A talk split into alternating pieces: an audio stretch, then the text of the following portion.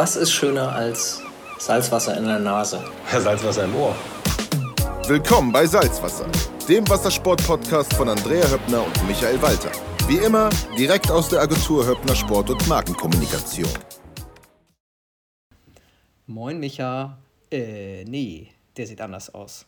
Der junge Mann, der vor mir sitzt, oder mir gegenüber am Rechner, der hat dunkle Haare und er ist außerdem ist er auch viel jünger als Micha.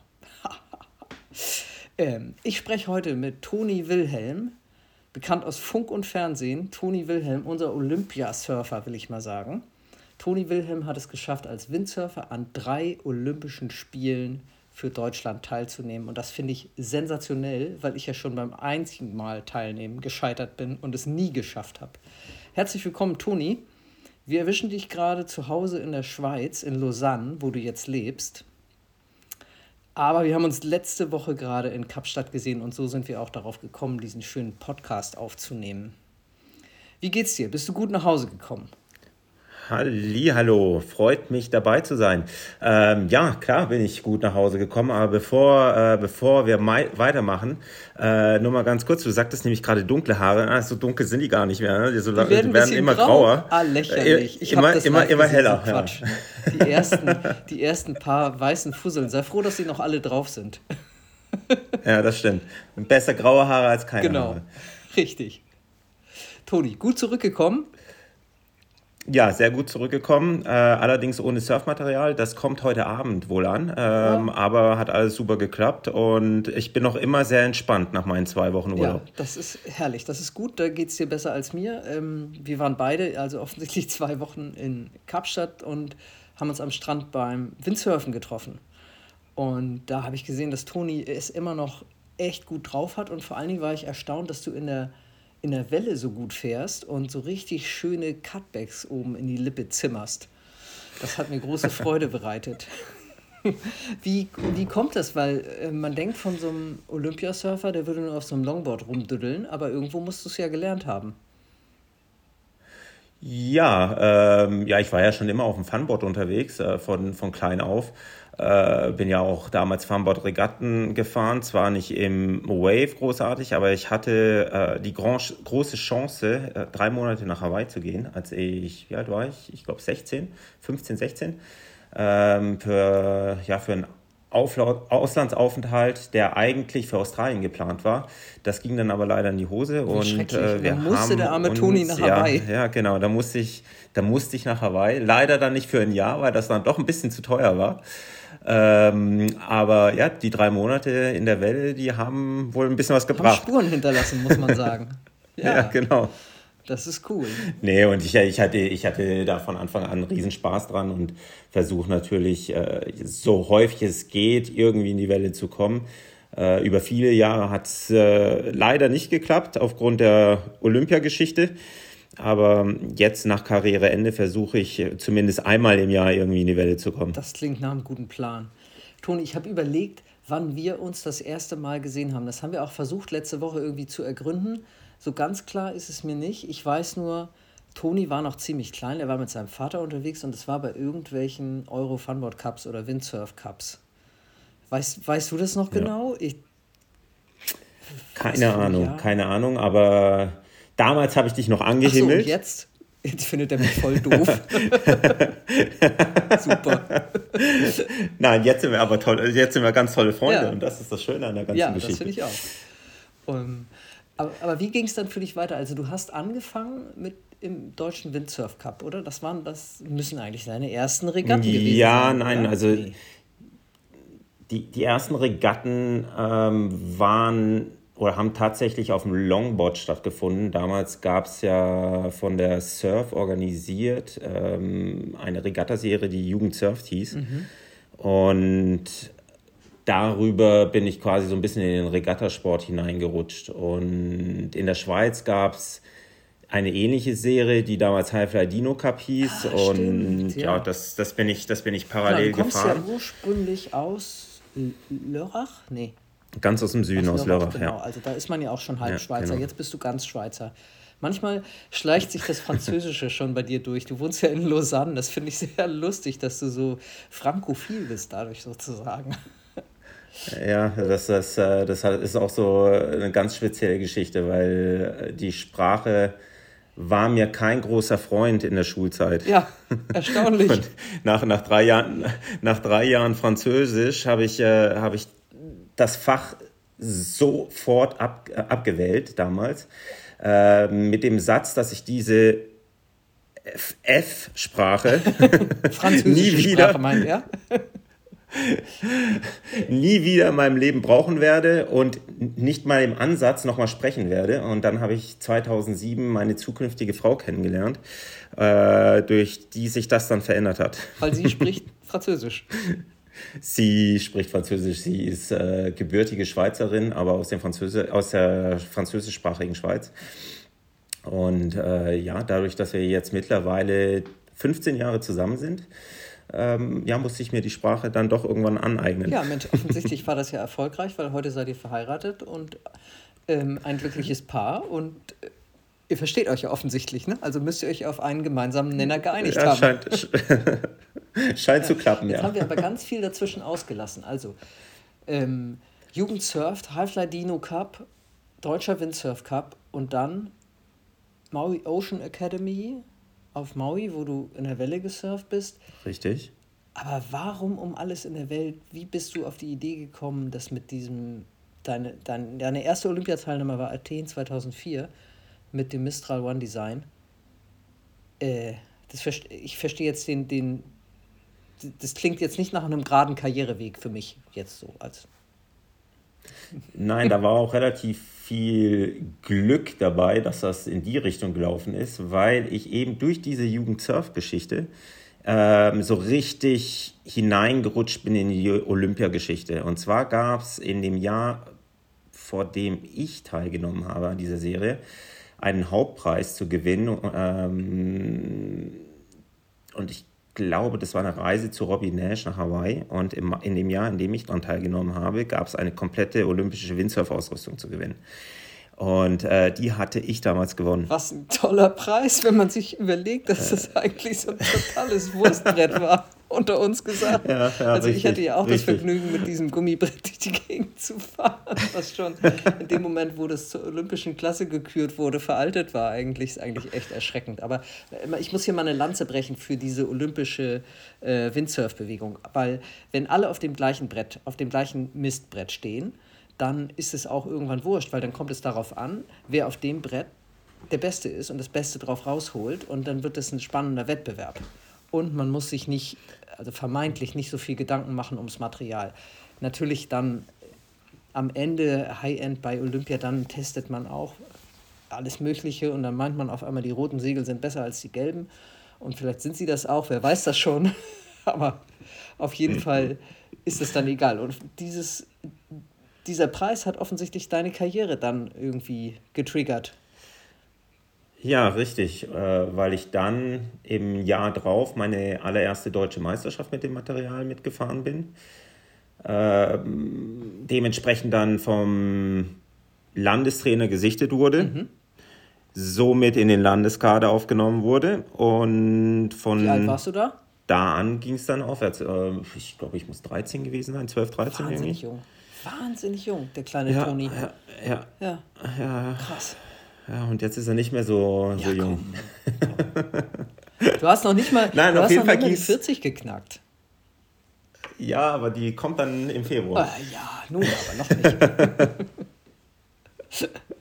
nee, aber von, von da an ging es dann relativ schnell aufwärts. Ähm, ich bin dann eben natürlich sehr, sehr viel national gefahren, bin aber über viele Jahre, also bis ich mindestens bis ich 20, 21 war, bin ich eigentlich immer parallel Funboard und Raceboard gefahren.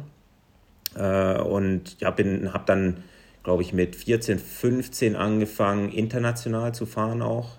Bin dann äh, die ersten, ja, damals hieß es noch nicht World Cup, aber ich, ich nenne es jetzt mal World Cup-Regatten äh, schon mitgefahren im, im One-Design. Ja hatte mich da so ganz langsam irgendwie rangetastet und bin natürlich dann trotzdem auch eben diese ganze Windsurf, äh, Windsurf Cup Regatten mitgefahren in Norddeutschland, da ist dein Vater, die Eurocups und so weiter. jedes Wochenende mit dir von Lörrach nach Norddeutschland mhm. gegurkt mit dem Auto und am Sonntag wieder zurück, damit ja, so Toni ungefähr. Montag wieder auf der Schulbank sitzen kann, oder wie? Ja, ja so ungefähr Krass. war das. Also ihm habe ich enorm viel zu verdanken. Wäre er nicht gewesen, dann wäre die Karriere absolut nicht möglich gewesen. Natürlich zusammen mit meiner Mama, weil die hat das natürlich im Hintergrund auch alles mitgemacht. Ist da nicht ganz so oft mitgefahren. Ja. Aber ja, trotzdem war das äh, ein riesiges Familienprojekt. Und äh, ja, letztendlich, egal wo im Leistungssport ist es das wahrscheinlich immer. Und ohne Familie geht es einfach ja, nicht. Das stimmt. Aber ja, also grundsätzlich war das dann eben einfach immer so, dass, äh, dass wir, beziehungsweise natürlich dann auch mein Vater in dem jungen Alter davon überzeugt war, dass es, dass es sich unter, dass es sich gegenseitig unterstützt, wirklich Funboard und Raceboard. Äh, Beides zu fahren hatte er auch. Zeitgleich, zeitgleich zu ja. fahren, äh, weil es einfach eine gute Ausbildung mhm. ist. Und ja, das habe ich dann sehr, sehr lange durchgezogen und habe ne? einfach. Also, weil heutzutage ja, macht man das äh, absichtlich, ne? dass die Segler auch ja. nebenher kiten und Windsurfen ja. und umgekehrt, weil es sich gegenseitig befruchtet und das äh, Gefühl für äh, Segel und Wind und Gleichgewicht und so weiter irgendwie schult und das alles zusammenspielt am Ende. Ja, und vor allem ist, ja, ich habe das Gefühl, dass irgendwie dann alles so ein bisschen ein Spiel ist, was ganz cool ist. Mhm. Ähm, es macht dann einfach alles unheimlich viel Spaß und am Ende des Tages ist, glaube ich, das das Wichtigste, um irgendwann dann auch erfolgreich zu werden. Solange man, kann, solange man Spaß hat an der Sache, ist immer alles ja, gut. Ne? Das stimmt. Ähm, was war deine größte sportliche Herausforderung? Also dreimal Olympische Spiele. Welche Qualifikation war für dich die schwierigste und die härteste? Also so eine Olympiakampagne, also man muss ja da, ähm, ich erzähle das mal kurz, man muss da ja zwei Jahre vorher eigentlich spätestens, allerspätestens richtig gut dabei sein. Da muss man erstmal die Nation, ne, Nation qualifizieren, dann muss man sich selber den Startplatz erkämpfen und es darf pro Land genau eine Person teilnehmen in der Disziplin. Und das ist halt so hammerhart in Deutschland, in anderen Ländern ist es einfacher und oftmals erleben wir das dann schafft jemand endlich die Qualifikation, ist so glücklich darüber, dass er die Qualifikation geschafft, dass er dann eigentlich den, seinen Jahreshöhepunkt schon hinter sich hat. Deswegen die Frage, was, äh, was war für dich am, am, am herausforderndsten an dem Ganzen? Die Qualifikation, die ich nicht geschafft habe für 2008. die eine, so, weil sonst hättest du viermal teilgenommen. Ja, nee, aber das, das war definitiv wirklich die riesigste Herausforderung, glaube ich, was die Qualifikation anging. Ja. Weil ich 2007 verletzt war im Frühjahr. Ähm, Ende 2006 hatte ich mich im Winter schon einmal verletzt. Da hatte ich einen Rippenbruch, der relativ lange gedauert hat. Ähm, es ist eigentlich nichts Tragisches, es ist aber extrem schmerzhaft und man kann einfach ne? ja, windsurftechnisch nicht trainieren. Und dann war ich wieder fit, bin zum World Cup nach Miami geflogen im Januar und hatte da im letzten Lauf, am letzten Tag, wieder einen Crash mit, mit einem Griechen war das damals, der mir von hinten äh, in die Rippen gefahren mhm. ist und mir die andere Seite Nein. gebrochen hat. Nein. Ja, und das war natürlich genau in der Phase der Vorbereitung auf die Qualifikation für die Olympischen Spiele. Und das war natürlich ja, äh, eher unpraktisch. Und dadurch, dadurch habe ich, ja, hab ich dann die ersten, das erste Kriterium oder die erste Möglichkeit nicht geschafft und hatte dann 2008 im Frühjahr in Neuseeland bei der Weltmeisterschaft nochmal eine Möglichkeit, hatte da dann ja, aber so krass Druck, dass ich dem nicht gerecht werden konnte. Äh, hatte auch nicht die gleichen finanziellen Mittel, die ich in anderen Kampagnen hatte, wo, was dann dazu geführt hat, dass ich nicht genügend Material zur Verfügung hatte, dass ich entsprechend testen konnte und so weiter, war nicht so ausgestattet. Ne? Eben nicht. Ja. Und ja, das eine kam dann zum anderen und ja, ich habe dann absolut nicht performt äh, bei der WM. Hatte dann sogar noch eine Möglichkeit bei der EM, kurz äh, vor den Olympischen Spielen. Da war aber dann komplett die Luft raus und ja, das ging komplett in die Hose. Aber dann hast du nochmal die Kurve gekratzt und gesagt so, okay, 2012 ja, ja, London ist ja. geil, versuche ich nochmal. Ich meine, nach so einer Niederlage, okay, du warst noch jung und brauchst das Geld, aber äh, das finde ich bewundernswert. Ja, weil einfach die Ersterfahrung Athen so grandios war, dass ich da nicht aufhören wollte. Ja. Ähm, es war, war einfach so eine coole Zeit und die Qualifikation für Peking, die hatte ich auch knapp nicht geschafft. Die, die Nation hatte ich ja trotzdem qualifiziert. Ich habe mich persönlich dann nicht qualifiziert. Also wie, wie du vorhin sagtest, sind ja die Kriterien in Deutschland extrem hoch. Da muss man sich wirklich in der Top 10 der Welt befinden, um sich dafür zu qualifizieren. Da muss man mal sagen, dass klar, die ersten fünf schon mal Franzosen sind und man eigentlich dann als Top genau. Ten Athlet auf jeden Fall definitiv gute Medaillenchancen hat, weil es sind meistens noch drei Spanier dabei. Und ja. so, und zwei Engländer. Und zwei, drei Polen. Ja. Und also es ist Wahnsinn. Andere Nationen haben irgendwie eine größere Leistungsdichte da vorne. Und wenn man da Top Ten ist, dann ist man eigentlich echt ziemlich sicher schon gut dabei bei den Spielen, ja. weil dann auch von den Nationen darf natürlich nur einer starten. Und deswegen so finde ich, also ich finde, ich weiß nicht, wie es dir geht, ich finde diese deutschen Qualifikationskriterien ein bisschen, bisschen unfair fast, weil es würde ja auch, es wäre ja auch schön, wenn man eigentlich was sagen könnte, der, also wenn man nur die Nationen zählen würde, also Top 10 Nationen oder so, das fände ich fair, aber mhm. gut. Ja, gut, aber ja, das muss man dann auch immer ein bisschen in Relation setzen, weil es in Deutschland natürlich so unheimlich viele gute Athleten gibt. Aber nicht im äh, Windsurfen. In allen Disziplinen, ne? Nicht im Windsurfen, aber wenn man alle Disziplinen und Sportarten betrachtet, und wenn das überall so wäre, dann würden wahrscheinlich 500 irgendwie, Leute na, das ist, also wir sind ja bei den Sommerspielen ja schon fast immer schon ja. 500. Ich glaube, dann wären wir dann irgendwie bei 800, 900 ja. und das ist natürlich nicht finanzierbar ja. und äh, geht einfach nicht. Deshalb, ja, machen sie es am Ende des Tages schon nicht so falsch. Aber hart ist es trotzdem. Ja, vor allen Dingen, wenn man betroffen und ist. Und auf ne? jeden Fall. Ja. Ja, richtig. Und ja, auf jeden Fall wollte ich da dann nicht aufhören. Und ich hatte dann eben die Zeit 2008, 2009, 2010 auch noch dazu genutzt, mein Studium zu beenden.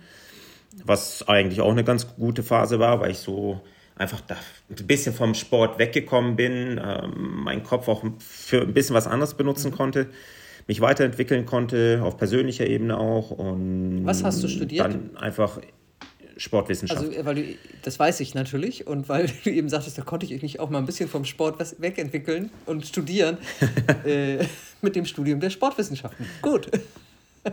genau.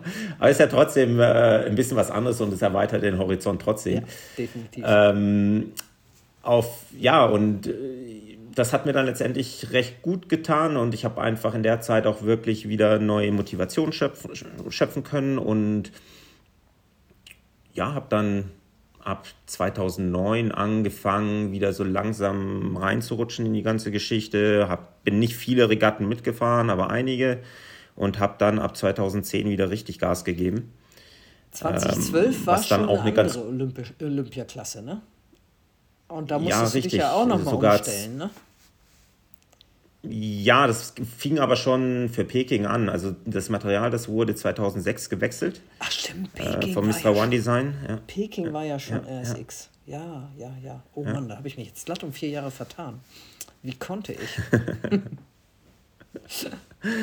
ja, deshalb kannte ich ja das Material schon. Also das war, das war alles gut und ich habe dann wirklich richtig Gas gegeben 2010 und konnte dann nach einem verhaltenen Start der Saison, wo es noch nicht ganz so top lief. Also war ich, da war ich, glaube ich, auch in Year beim World Cup noch im Silverfleet. Äh, bin ich dann bei der WM Vierter geworden im mhm. September. Und damit hast du alles klar Und gemacht. Und da habe ich dann relativ viel klar gemacht. Ja, das war, das war ganz ja. cool. Und das war natürlich auch eine ganz gute Phase, weil ich damals das Audi Sailing Team Germany gegründet hatte. Mhm so dass, äh, dann auch die Finanzierung gesichert war für die, für die Jahre drauf, für die Olympischen Spiele und das Coaching und so weiter. Das war wirklich ein grandioses Setup, was wir damals hatten und was sich dann auch bis 2016 durchzog. Entschuldigung. Und ja, deshalb ging das dann bis dahin. Wie muss man sich das vorstellen als olympischer Windsurfer mit dem Training? Wie, wie sieht das aus? Wie viel trainiert man da? Puh, extrem viel. Also es ist natürlich, kommt immer darauf an, was man trainieren möchte. Also man hat natürlich extrem viel Wassertraining, das ist ganz klar. Aber dann ist das auch sehr stark aufgeteilt in Ausdauertraining, Krafttraining, äh, Stabi ähm, und dann natürlich auch ganz viel mentales Training. Das ist natürlich ja. auch ein ganz, ganz wichtiger mhm. Teil des Ganzen. Und dann kommt es natürlich immer darauf an, in welcher Phase man sich befindet der Saison, wie die Periodisierung aussieht. Ähm, oft ist, äh, nutzt man die Winterzeit, um sehr viel Krafttraining zu machen, äh, dann in die Ausdauer überzugehen und das Wassertraining. Also Wassertraining, das, das läuft immer parallel, aber man muss dann natürlich immer schauen, was wann mehr Sinn macht. Wenn man, wenn man einen Krafttrainingsblock steckt, dann muss man natürlich aufpassen, dass man nicht zu viel Ausdauer macht, weil das eher kontraproduktiv ist. Und deshalb, ja, es war das alles äh, natürlich ganz, Aber du warst ja dann auch vom Fach fein ne? geplant. Als Sportwissenschaftler, ne? Ja, hast du deinen ja. Trainingsplan gemacht oder hast du dich da beraten lassen? Nee, nee, da habe ich mich natürlich beraten lassen, weil das braucht schon alles so viel Zeit. Wenn man sich dann da noch drum kümmern müsste, dann wäre das, glaube ich, ein bisschen zu viel. Aber das Gute war, dass ich einfach ein recht ordentliches Verständnis hatte, was äh, die Materie anging und deshalb mitreden konnte. Mhm. Ähm, und mich wirklich auf ja, mehr oder weniger gleichem Niveau austauschen konnte mit meinem Physical Trainer und mit meinem ähm, festangestellten Trainer und mit dem Physiotherapeuten mhm. und so weiter und so fort. Und ja, das war, das war, Was heißt ich, jetzt festangestellten ein ganz Trainer? gutes Setup. Also ich hatte einen festen Coach, der sich äh, um mein Windsurf-Training hauptsächlich gekümmert mhm. hat. Natürlich dann auch um die Planung, was das physische Training anging. Aber wir haben dann immer noch Experten mit reingezogen, was das Krafttraining und das Ausdauertraining an sich mhm. anging, damit das äh, alles gut zusammenpasst und ordentlich periodisiert mhm. ist. Und du mhm. hast ja bestimmt auch immer in der Trainingsgruppe trainiert auf dem Wasser. Hast du mit den Deutschen zusammen trainiert oder hast du international? Nee, in Deutschland hatten wir leider damals nicht das ausreichende Niveau, um da wirklich eine gut funktionierende Trainingsgruppe aufzubauen. Also es waren immer mal ein paar da, die, äh, die ordentlich waren. Äh, mit denen ich dann hin und wieder auch in Kiel aufs Wasser gegangen bin und so weiter, während der Zeit, wo ich dann. Stimmt, du hast auch mal in Norddeutschland Stud gewohnt, Stud ne? Eine ja, Zeit lang. ja, genau. Sieben, sieben Jahre lang uh. sogar. Ähm, aber grundsätzlich war meine Trainingsgruppe international. Also ich habe ganz viel mit dem Griechen zusammen äh, trainiert, äh, mit dem Zyprioten, mit den Israelis und äh, wir waren quasi so eine feste Gruppe von vier, fünf Leuten die zusammen die Welt bereist hat und sich organisiert hat. Und ja, das war, das war echt richtig, richtig cool. Mhm. Sind auch immer noch alles äh, richtig gute Freunde, was äh, die ganze Sache natürlich noch schöner macht. Klar. Das ist, glaube ich, immer das, das Beste an so einer Sportkarriere, dass, dass man, man, so viele Freunde quasi über, Welt, ganzen, ja, über ja, die ganze Welt ja. verstreut hat. Ne? Das ähm, geht richtig, mir auch so, dass richtig. ich überall immer wieder Leute treffe, so wie wir uns jetzt in Kapstadt getroffen haben treffe ich eigentlich in jedem Surfrevier, wo ich unterwegs bin, irgendwie Leute von früher. Ja. Und das ist einfach schön, ne? Oder auch wenn man mal irgendwo hinreisen ja. will, wo man lange nicht war, dann weiß man genau, wen man ansprechen muss, um da irgendwo unterzukommen. Also das ist schon echt toll. Ja. Toni. Ja, und wirklich egal wo auf ja. der Welt. Also selbst, äh, wir hatten die Möglichkeit nach der WM 2000, wann war das? 2011 in Perth nach Fidschi zu fliegen und War waren da bei Tony Philipp. Äh, ja, richtig. Und also das, das, das ist echt verrückt. Aber es ist schon echt ja. schön. Ähm, von diesen Olympischen Spielen, was war dein größtes Erlebnis? Also was wirst du für, kann man das so sagen? Welche Spiele am schönsten waren mhm. oder welches Erlebnis am schönsten war oder ist es alles so? Was bleibt hängen? Glaube, jede Olympische Spiele haben irgendwas ganz Besonderes. Man kann definitiv sagen, welche mir am besten gefallen haben. Äh, das war ganz klar London, äh, weil da einfach die Atmosphäre am besten war. Also das war, ich glaube, das ist so, das sind Olympische Spiele gewesen, die auf einem Niveau waren mit Sydney, Vancouver, Winterspiele damals. Ähm, ich glaube, da geht nicht viel drüber, weil, weil da einfach die komplette Nation dahinter stand und da richtig mitgefiebert haben, mitgemacht haben. Und alle Stadien voll waren. Wirklich riesen Fairplay. Ähm, ja, äh, wie, wie, sagt man, wie sagt man auf Deutsch? Ich weiß ja nicht, was du sagen willst. äh, zu Tag gelegt, an den Tag gelegt ja. wurde, genau. So, jetzt kommt es wieder. Manchmal gehen mir die deutschen Vokalen verloren. Ich spreche zu viel Französisch. Oh Mann, wer hätte das ähm, gedacht? ähm, ja, es war wirklich äh, ein absolut cooles Erlebnis und natürlich war auch performancemäßig London das Highlight, weil ich einfach die ganze Woche auf Podiumskurs ja. war dann leider im letzten Rennen, dann im, im Medal Race, das ja doppelt zählt, die Medaille verloren habe. Auch wenn das sehr, sehr hart war, war das, glaube ich, sportlich gesehen das intensivste, was ich je erlebt ja. habe. Ich habe das quasi Und, live miterlebt. Ja. Ich habe das damals sehr, sehr intensiv verfolgt. Ich habe mit dir gelitten. Ich war auch total fertig. Ich habe die ganze Woche mit Toni mitgefiebert und habe gedacht, jetzt klappt's, jetzt klappt's, jetzt klappt's. Und ich war am Boden zerstört, ehrlich gesagt. Ähm, aber du musst ja, warst ja logischerweise noch mehr am Boden zerstört. Und dann hast du gesagt, so jetzt aber trotzdem nochmal. Hast du dir das nochmal angetan? Ja. Wann hast du die Entscheidung getroffen, dass du es in, in Rio nochmal probierst? Direkt danach oder? Mm, das war mir eigentlich schon von vornherein klar, dass ich es wahrscheinlich sehr, sehr gerne weitermachen ah, möchte. Okay. Ähm, also ich habe definitiv nicht weitergemacht, weil ich irgendwie... Noch eine Rechnung offen hattest oder... Eine Rechnung offen hatte und diese begleichen wollte und absolut nochmal eine Medaille gewinnen wollte. Ich glaube, dass das mehr daran hing, dass ich irgendwie auf dieser Erfahrung London aufbauen wollte. Ich mhm. habe in dieser Phase, die letzten zwei Jahre vor Olympia und während der Olympischen Spiele, so viel dazugelernt, dass ich irgendwie davon zehren wollte und einfach nochmal vier Jahre wirklich Spaß haben mhm. wollte. Und ja, das, das war, glaube ich, so die Entscheidung. Ich habe dann aber nicht direkt weitergemacht. Ich habe dann 2013 auch nochmal dazu genutzt, mich ähm, ja, beruflich so ein bisschen zu orientieren. Also ich hatte ja mein Studium damals, mein Sportwissenschaftsstudium 2010 beendet und wusste aber nicht genau, in welche Richtung ich gehen mhm. wollte. Und deshalb wollte ich mich einfach noch mal ein bisschen spezialisieren, weil ein Sportwissenschaftsstudium, da, ja, da wird man recht breit ausgebildet, ist aber nirgendwo wirklich Spezialist. Mhm. Und deshalb dachte ich mir, okay, wenn ich irgendwie auch nur ansatzweise nochmal eine Karriere machen möchte nach dem Sport, dann äh, da muss ich irgendwie noch ein bisschen was draufsetzen. Und da habe ich noch einen postgradualen Master ja. äh, draufgepackt in der Schweiz in Sports Administration and Technology, also im Bereich Sportmanagement. Und das habe ich dann, ja, in, im Jahr 2013 habe ich das nochmal durchgezogen mhm. und wow. bin dann wieder zurückgekehrt auf den, auf den Circuit.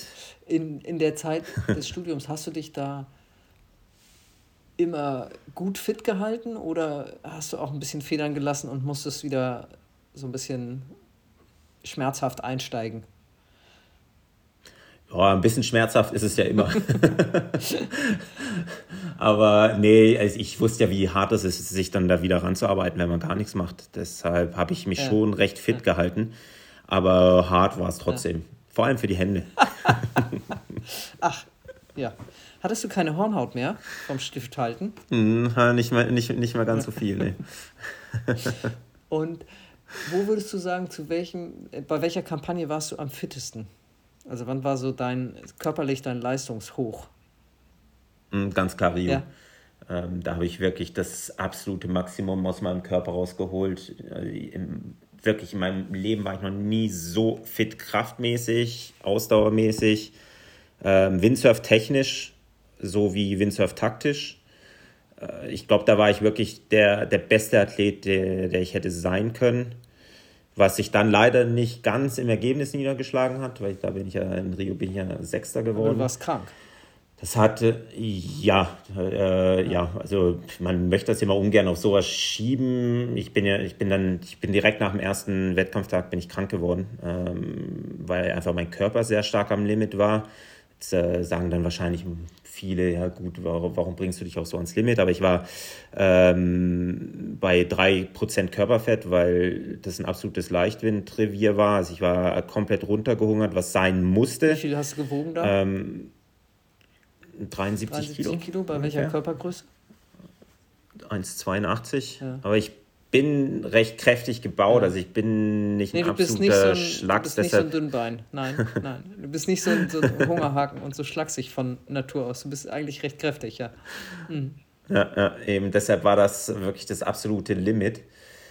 Und äh, ja, dann bin ich eben nach dem ersten Wettkampftag krank geworden, habe das aber eigentlich noch gut handeln können. Also da, da habe ich mich echt ganz gut durchgekämpft bis zum letzten oder bis zum vorletzten Regattatag habe dann da auch bis dahin, obwohl ich recht gut unterwegs war, schon einige blöde Fehler gemacht, die, ja, wo ich da ein paar zu viele Punkte gesammelt habe, bin dann aber eben an diesem vorletzten Regattatag sehr, sehr gut gefahren in den ersten beiden von drei Läufen und hatte mich da wieder in Medaillennähe gebracht. Äh, da war ich punktemäßig echt extrem nah dran wieder. Da war ich dann, glaube ich, irgendwie vor dem letzten äh, Flieglauf, irgendwie Vierter mhm. wahrscheinlich oder so, wenn man das jetzt nochmal hochrechnen würde. Und äh, hatte, mir ging es dann nach dem zweiten Lauf immer schlechter irgendwie. Der, wir hatten ein bisschen eine längere Pause, weil es Probleme gab mit dem Wind und so weiter.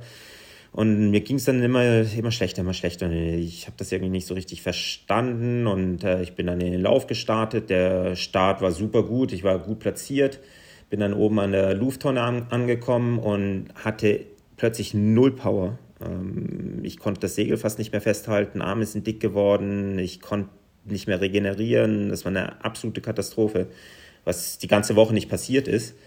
Und dann bin ich, ja, was bin ich, glaube ich, in dem Lauf bin ich dann irgendwie 19. geworden oder sowas. Mhm.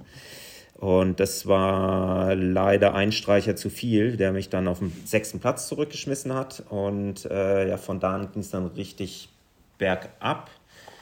Ähm, bin ich dann auf dem, wir waren ganz draußen, äh, ganz weit draußen auf dem Meer. Also wir hatten fast, weiß ich nicht, halbe Stunde oder 40 Minuten Fahrt mit dem Motorboot, um wieder an Land zu fahren. Und mir ging es wirklich auch da graduell immer schlechter, immer schlechter. Dann ins Olympische Dorf gefahren. Das sind ja auch richtige da auch Wege, immer schlechter ne? gegangen. Also ist ja auch alles nicht so um die Ecke ja, gewesen ja. da. Und äh, da hatte ich mir dann eine riesen Magen-Darm-Geschichte eingefangen. Ja. Äh, mir ging es wirklich, glaube ich, in meinem Leben noch nicht so schlecht. Ich hatte knapp 40 Fieber. Oh ähm, ja, habe die ganze Nacht auf der Toilette verbracht. Äh, wir hatten dann glücklicherweise noch einen Pausentag vor dem Medal Race. Und äh, ja, da habe ich dann Infusionen bekommen vom Ärzteteam und so weiter und so fort. Die haben mich irgendwie versucht, wieder aufzupäppeln. Und ja, dann musste ich das Medal Race aber trotzdem mit 39 Fieber fahren. Und das, das war, war natürlich gesundheitlich nicht die Voraussetzung. keine gute Idee. Oh Mann. Nee, und ich habe dann ja noch wirklich das Maximum irgendwie rausgeholt. Ich bin nicht letzter geworden, ich bin fünfter geworden ja. im Medal Race. Wow. Ähm, bin dann aber, ja. ja, also Endresultat ist dann gleich geblieben, weil ich, da, weil ich einfach punktemäßig schon zu weit weg war von, von den Medaillen. Ja. Und ja, das ist dann leider ein bisschen doof gelaufen, aber so ist es dann halt manchmal. Also in dem Moment traurig, aber insgesamt kannst du ja wahnsinnig stolz sein, dass du da dass du das alles geleistet hast. Also dafür, äh, da hast du so großen Respekt von mir. Also da kann jetzt jemand anders mit 1000 WM-Titeln nicht mehr Respekt äh, bekommen. Von mir auf jeden Fall nicht. das ist lieb. Dankeschön. Ja, weil ich irgendwie nee, also, so ansatzweise glaube zu wissen, wie, wie hart das ist und wie doll man dafür kämpfen muss, um da überhaupt dabei zu sein. Also das finde ich so besonders. Ähm, also ja. ja, weißt du, letztendlich ist es für mich, oder für, ist für mich der Erfolg der ganzen Geschichte eher der Weg, ähm, den ich bestreiten konnte und durfte und weniger das Resultat an sich. Also die, sicher hätte ich unheimlich gerne diese Medaille um den Hals hängen gehabt und wenn ich Klar. drüber nachdenke, wie knapp ich dran gescheitert bin ja. oder dran vorbeigesurft bin, dann tut das manchmal auch ein bisschen weh das ist ganz klar, aber ich habe mir letztendlich nichts vorzuwerfen, weil ich in jeder, in jeder Situation oder für jede Olympischen Spiele wirklich das absolute Maximum rausgeholt habe. Und ich glaube, wenn man das von sich sagen kann, dann braucht man sich auch nichts vorzuwerfen. Und ich bin einfach so stolz drauf, wie wir das gemacht haben als Team mit meinem, mit meinem Coach zusammen, mit allen Leuten, die irgendwie äh, da involviert waren in diesen Kampagnen, sei es der Landesverband, das Audi Sailing Team Germany, äh, Physiotherapeut, äh, Physical Trainer und so weiter und so fort. Alle, die da irgendwie, irgendwie dran gearbeitet haben, dass, äh, ja, dass, ja, dass ich da wirklich nochmals unheimlich stolz drauf bin, wie wir das geschafft haben und wie sehr wir alle mit dieser ganzen Geschichte auch gewachsen sind und an dieser Geschichte gewachsen sind und immer noch unheimlich gut befreundet sind ja. mit allen. Also mein, mein Trainer ist, äh, war, war mein Trauzeuge letztes Jahr bei unserer Hochzeit. Ähm, die meisten Leute, die irgendwie involviert waren, waren bei der Hochzeit dabei und das, ja, das ist irgendwie auch, auch ganz, ganz, schön. schön. Ne? Und jetzt bist du im Beruf. Jetzt gehen wir mal ins Jetzt. Jetzt hast du geheiratet, jetzt bist du im Beruf angekommen. Was bist du da auch so ehrgeizig oder zielstrebig und karriereorientiert? Ähm, ja, zielstrebig definitiv und ich versuche immer das Beste aus mir rauszuholen, ganz klar. Ob ich jetzt der absolute Karrieremensch bin, das weiß ich nicht. Also ich muss nicht auf Teufel komm raus äh, CEO Irgendwas von werden. was weiß ich, einer Firma werden. Aber ja, ich lege einfach sehr viel Wert drauf, Qualitätsarbeit abzuliefern und mich stetig weiterzuentwickeln, wie im mhm. Sport auch. Ähm, ich glaube, das ist ablegen. ja bei dir auch nicht anders gewesen. Nee, es gibt Sachen, die kann man einfach nicht so ganz ablegen, aber. Ähm. ja, irgendwie ist man dann trotzdem immer performance-driven, ja. ne? Stimmt. Woran hast du heutzutage am meisten Spaß an im, im Sport? Was machst du am allerliebsten oder ist das schwer zu sagen? Oh, ich mache unheimlich viel, sehr gerne. Also ich habe jetzt irgendwie so ein bisschen eine neue Leidenschaft gefunden mit dem Mountainbiken. Da bin ich extrem viel unterwegs, aber ich bin trotzdem immer noch so viel. Es geht auf dem Wasser. Da habe ich das Wingfoilen ah. für mich entdeckt, was absolut grandios Gerade ist. Gerade wenn man in der Schweiz echt wohnt. extrem viel Spaß dran. ist das, glaube ich, eine gute ja, Alternative. Ja, genau. Ja. ja, ja und äh, versucht trotzdem natürlich auch immer noch aufs Windsurfbrett zu kommen, so gut es geht. Ähm, das Skifahren hat einen Riesenplatz eingenommen. Also ich bin fahre schon seit klein auf Ski. Ich habe mit zwei Jahren angefangen Ski zu fahren ähm, und kann das jetzt natürlich richtig ausleben hier in der Schweiz. Mhm. Äh, und ja, mache einfach grundsätzlich, ich glaube, einfach immer noch enorm viel Sport. Also ich glaube, ich habe sicherlich mindestens fünf Tage die Woche äh, Sport auf dem Programm. Mhm. Das ist gut. Aber ja, eher spaßmäßig, ja. also nicht mehr, nicht mehr performancemäßig ja. unterwegs. Also ich mache auch fast keine Wettkämpfe mehr. Ich fahre noch ein paar Windsurf-Regatten, das mache ich noch ganz gerne. Ähm, und da dann natürlich, ja, da kommt dann natürlich der Wettkämpfer in einem immer ja, zurück. Da wird man auch gewinnen, ne? Das aber, schon, ja. Also deswegen ja, fahre ich auch gar nicht mehr. Definitiv. Nein, ich, fahr, ich, ich, könnte es auch gar nicht mehr, aber, aber das kann ich mir schon vorstellen. Aber sonst alles andere mache ich echt zum Spaß. Also da, da habe ich auch keine Lust, mich, keine Lust mehr, mich zu messen. Ich brauche das nicht mehr. Ähm, ja. Aber auch da, das kennst du, glaube ich, ne? Ja, das kenne ich. Also ich habe auch seitdem keinen Trainingsplan mehr und kann, ich habe auch keine Lust, mich dann zu messen mit irgendjemandem. Ich wüsste genau, wenn ich jetzt irgendwie, auch wenn es nur so eine ganz kleine Wurstregatta ist, ne? Dann mhm. ist der, das Knöpfchen an und dann geht's los. Ich habe einmal, ich habe genau einen, nee, stimmt gar nicht, ich habe mehrere Wettkämpfe gemacht. Ich bin einmal bei einem Radrennen mitgefahren, oder nee, mehr als einmal, egal. Auf jeden Fall, da habe ich auch dann Vollgas gegeben. Ne? Mhm. Und das ist halt so, jedermann ja, Radrennen das ist, eben ist das Problem. schwachsinnig. Ich meine, da ja. machen irgendwie 20.000 ja. Leute mit, da muss man jetzt sich nicht total verausgaben. Habe ich aber. Weil ich kann das dann nicht abschalten. Ich kann dann nicht fahren, nur so eine Genussrunde. Das geht nicht. Ne? Ja. Und, ja, und das äh, geht mir dann eben genauso. Und wenn ich, wenn ich mir irgendwie so ein, wenn ich mich für so ein Projekt entscheiden würde, dann weiß ich ganz genau, dass ich dann wieder richtig ja. anfangen würde zu trainieren ja. und so weiter. Und da habe ich einfach keine Lust mehr ich drauf. Mal, ich habe mal so ein äh, Stand-Up-Paddle World Cup war hier mal in Hamburg, ne? Als Stand-Up-Paddle noch ganz neu waren. Und da gab es auch irgendwie so ein, äh, so ein, in Anführungsstrichen, Promi-Race. Und da habe ich, bin ich kurzfristig dazu gekommen, da irgendwie mitzupaddeln. Und dann habe ich gemerkt, dass die Startlinie nicht ganz gerade ist und dass die eine Seite bevorteilt ist. Ne? Und dann habe ich mich schön auf die Seite hingeschlichen, weil das außer mir anscheinend irgendwie keiner gemerkt hat, damit ich da die beste Startposition habe. Und dann, hinterher habe ich gedacht, so, das ist eigentlich bescheuert. Aber dann war es sofort genau da und dann habe ich gedacht, so, dann musst du jetzt erst nach da so ein bisschen nach, nach Louvre quasi fahren, damit du dann da mit dem Wind und dem den Wellen dann besser zur Tonne kommst und äh, total überkandidelt von der, von der Denke her, weil ich überhaupt, also weder die Technik noch die Fitness hatte für diese Sportart überhaupt. das war das ungefähr das dritte Mal, dass ich auf so einem Brett drauf stand. Ich wusste mal gerade, wie man das Paddel, festhält. Aber so ist man dann drauf, ne? Ähm, ja. Ja, ja, so genau, ist es. also das lassen wir Genau jetzt. so. Was steht an für dich als nächstes? Skifahren wahrscheinlich. Du, ähm, Wir haben Winter. Skifahren steht als nächstes an, ja. Ähm, noch nicht dieses Wochenende. Es liegt zwar schon ein bisschen Schnee und das Skigebiet hat, äh, hat schon offen, aber äh, ja, ähm, noch zu wenige Pisten offen. Es sind zu viele Leute auf den wenigen Pisten unterwegs. Ich warte noch ein bisschen. Schön, wenn man sich leisten kann. kann ich nur sagen.